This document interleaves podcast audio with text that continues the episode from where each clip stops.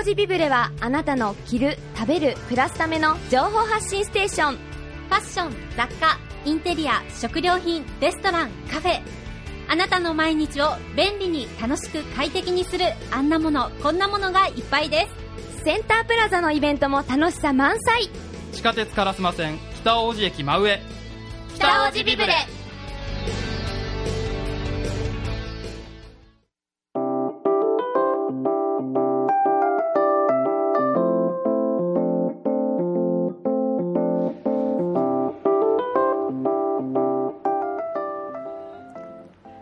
FM870 ラジオミックス京都京都リバーサイドウォーク火曜日。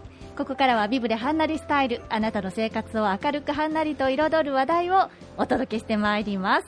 ということで今日私の目の前には着物のお手入れ師の森本圭一さんに来ていただいています。森本さんおはようございまおはようございます。す。よろしくお願いいたします。よろしくお願いします。ね、今日はあのもう久しぶりにスタジオに来られて、はい今までとちょっと違った雰囲気で、そうですねあのクリアボードを立て、そして窓は開放して、ええもうほとんど青空スタジオ状態で、いいお天気で。ねはい気持ちいいですよねね。半年ぶりですね。そうですよね、はい本当にお久しぶりでございます。はい今日はどうぞよろしくお願はいい、します。こちらこそよろしくお願いします。さて、えー少し前から、まああのー昭和初期のお着物から、はい。まあ、アンティークのお着物についておはい話しいただいてるんですが、今日もそのはい、続きを、ね。あのアンティークの着物、昭和初期の、はい。あの着物、昭和初期までのあの話をさせてもらいます。はい、で昭和初期といってもねええ、あの大正と昭和初期がまあ一括りと考えてますので、大正が15年間、昭和初期が、えー15年間で、まあ、30年間、はい。もうその時代というのはもう本当にあの、えー税を尽くしてね着物に力を入れたというそういう時代なので、はい、まああのー満州事変とか日中戦争とかが起こってたんですけども、まあ、ええ。日本国内は結構景気が良かったようなのでね、ん。もう着物にも本当に、あのー贅沢をしてたええ。素晴らしい着物がもう数々生まれた時代なんですよ。はい、でうちにもやっぱりそのそういうすごい着物がねお手入れでちょこちょこ来ますので、でこの間からねあの3枚重ねのうちの1枚が何度か来たんですよ、3枚重ねというのはあの大正時代から昭和初期までに作られたはい、婚礼衣装のええ。振袖で、はい、上が黒、中が赤、ええ。下が白というね、はそういう3枚重ねて、あのー羽読み衣装を着たという、そういうようなものがあってね。あ、。黒引き振り袖そうです。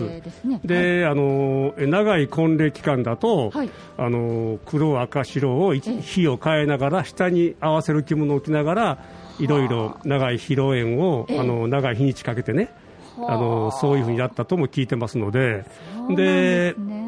これは長い袖なので、あの結婚してから、えーし一番下の白は袖を切って、はい、あのえ襦袢代わりにしたと。ええ、で赤ははい。女の子が生まれた時に七五三の着物ということでねそのまま置いとかれて、はい、で黒はええ。袖を詰めてはい。黒留め袖代わりにしたということを聞いてますのでね、なので3枚揃ってね、えあのー残ることはごく稀なんですよ。うでうち来るのは今までバラバラでしたけども、はい、この最近ちょくちょく着てた3枚重ねのうちの1枚は、ええ、コレクターさんからのお預かり物なので、コレクターさんのとこには3枚揃ってるんですよ。はい、そのうちの1枚を、まあ、今回は赤だけシミを抜いてもらおうとかね、で先日来たのは白だけとかね、はい、そうやってあの私自体は3枚揃ってるのをあまり見たことがなくて、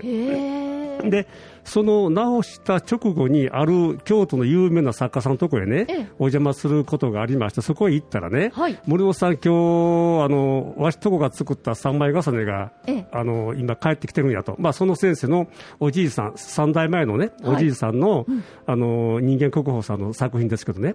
それは見せてもらいましたけども。一応基本的には上から黒赤白なんですけどね。はい、決まってると思ってたら、ええ。そのその先生高にあったのは、はい、一番下が政治色、あのブルーっぽい、はい、政治色だったんですけどね、はい、でその先生の古いえー作品集には上があのえー紺とかね。はい。ちょっとやっぱり作家さんなのでねあの他とはちょっと違ってなんか作られたような感じはありましたけども。それだけね大正から昭和初期にかけてはものすごいこう贅沢な時代だったんですね。そうだったんですうね。んか。いやでも着物を見てその時代のその経済状況っていうんでしょうか。ですそうです。そういうのが分かるとはいはいはい。面白いですね。でその3枚ともね5つ門が入ってるんですよ、きちっと。はい。だから中に着るのはし下着じゃなしに一応え表着としても着れるということでね。そういうことで5つ門が全部入ってますからね。で古いほどやっぱり門が大きいです。そうなんですね。でしうんあのーあんまり大差はありませんけどもやっぱり古い時代のものははい。ちょっと大きめかなと思って見てるんですけどね。うん大正から昭和初期まで30年間ありますからね、はい。あのどっちにしても戦前ですのでええ。今よりは少し大きいですね。はあ、そっかじゃあちょっとその門の大きさによってもまはい。た時代、そうですそうです。背景がはい。見えてくる。で振袖をね、ええ。3枚重ねるって今から思ったらそんな重たいもんと思うでしょう。ところが戦前の着物は生地が薄くて軽いんですよ。そうなんですか？はい。だから今皆さんが思ってらっしゃるほどええ。重くて窮屈ではないはずなんですよね。あの軽いっていうのははい。例えばその何かその生地が少なめに作られているそうです。あのとかい糸から違いますね。糸から軽くて薄くてふわっと織られてるのが多いです。あそうなんですね。なぜかというと、え着物は日常着でしたから、はい。毎日着るからね、ええ。当然あの軽くなければいけないということで、ただしね、丸帯とかその振袖用の帯なんかはかなり重かったみたいですね、はい。あの帯は重くて着物は軽かったですね。そうなんですね。はいえでもその軽い着物を作るということはやっぱりその素材も薄くそうですそうですですよね。じゃあ弱いんじゃないんですか？だから生地はもう絶対いい生地です、あのね戦後と戦前と生地の風合いがね、ころっと変わりますので、へーで戦後、生地が重くなるんですよ。はい。あのなぜかと言いますと、え戦後、日常着は洋服に変わっていきますから、えはい。ですから着物はフォーマル化の道をたどるわけ、あの歩んでいくわけですね。はい。はい。なので、あのー高級な着物っていう高級志向に着物が変わっていってなるほど。でその高級のうちの一つに、はい。この生地重いでしょということなんですよ。はあ。重いほどこの生地があの高いです。上等ですよということでね。それで戦後どんどん生地が重厚になっていって重くなっていきますね。はい、でその重くする生産が追いつかないはい。昭和40年代のあの胴裏、下着につけるね白い胴裏が、えたくさん糊をかまして重くしたんですよ、増量というんですけどね、重くして売ったんですよねそれが20年後ぐらいに、みんな黄色く茶色く点々が出てきて。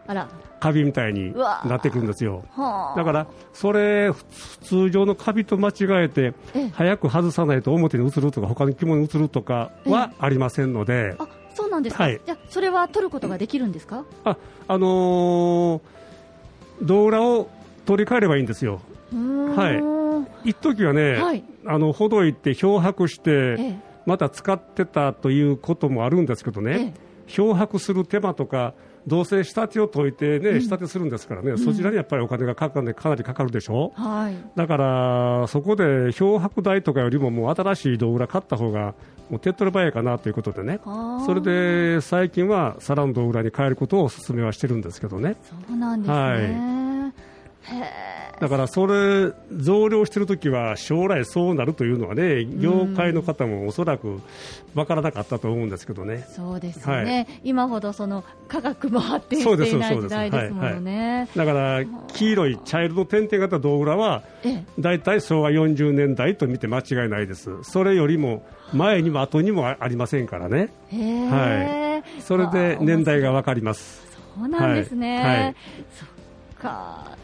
いやーでもそんな貴重なねその当時にしか作られなかった着物ですよね。そうですそうです。手法。そうです。ね。えだからアンティークというのはね、もうその時代のね、その時しか作れないねん、感性と技術がね、もう本当に、あのーそういう思いもやっぱりうん。含まれてますから、ん。なので、もう今からね、はい。似たようなものは作れても、戦前のものは作れないです。うーんあのー最近ね、私のお客様で、アンティークのお客様でね、はい。戦前のそのアンティークがものすごい好きだけども、えあのー破れたり、破れそうだったりしてねえ、はい。着るにちょっと耐えられないかもしれんので、ええその今の染屋さん、まあ、作家さんとかに頼んでね、同じものを復刻されたんですよ。はい。そしたら生地がゴワゴワで、はいアンティークのようなしなやかな柔らかいシワが出ないとでそれとはい。色を染めたのに戦前のものより戦後のものの方が色の変色退色が早いのはなぜですかとかね。そんなこと聞かれたり。で生地が硬いのは戦後ね今申し上げたようにやっぱり重くなったからどうしても生地が分厚くなるから、はい。あのしなやかなあのドレープええ綺麗なね、着物シワがやっぱり出ないんですよ。本来着物ってね、あのーシワを美しく見せるものですからね。はい。で、ところが戦後やっぱりええ生地が硬くなって、はい。戦後の風潮としては、シワが見苦しいという風になってきたんですよ。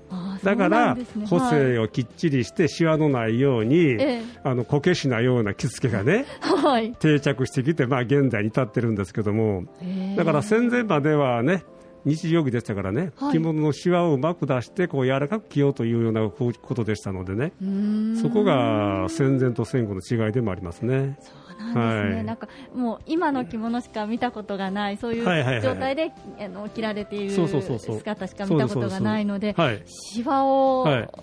だから、機会があればね、その戦前の着物とかね、アンティークとか、はい。古い着物、まあ、博物館とかでもね、その江戸時代の着物とかありますからね、はい。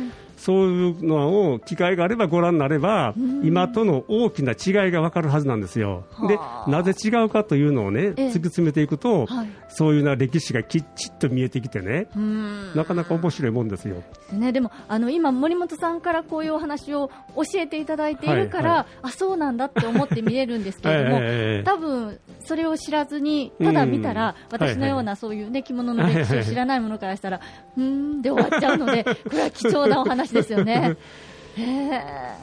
最近ね、はい。い、ろんなことがもうどんどん分かってきてね、その発見が面白くてね、えまたそれはあの次回にまたおはい話しさせてはもらいますけども、ぜひ、はい、すごいですね。ねえ。本当にもう森本さん、研究家ですね。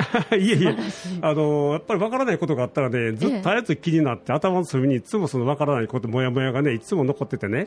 それを何かの機会にええ。こう謎か解けることがありますからね、はい。それが面白くてね。ええ。はい。でこの頃はね、あのーえ前回もご紹介させてもらいましたように、ええ。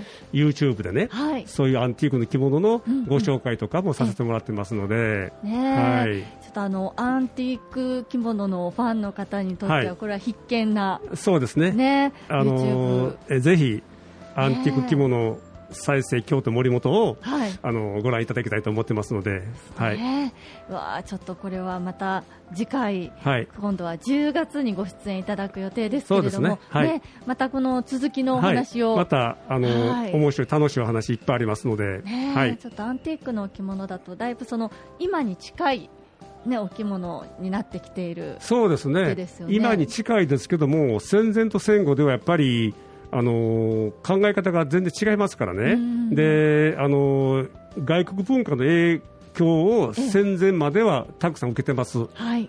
で戦後外国のあの絵とかはあまり取り入れなくなってええ。あの日本の古典柄にやっぱりね重きになってきましたのではい。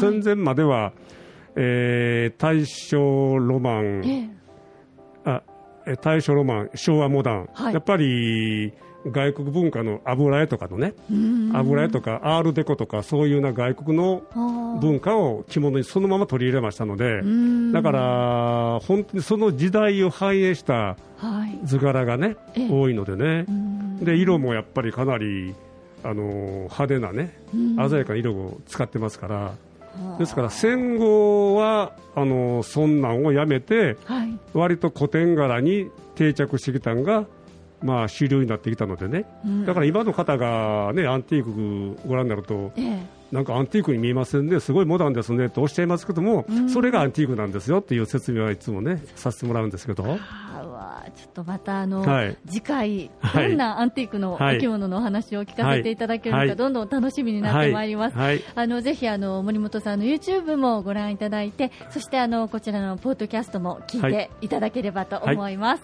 い、やもうあっという間の時間ですね。そうですね。ね久しぶりにスタジオにお越しいただいて目の前でお話聞かせていただきました。ありがとうございますありがとう。ございました。今日のゲストは着物のお手入れ師森本圭一さんでした。森本さんありがとうございました。ありがとうございました。ここまでの時間は北大路ビブレの協力でお送りしました。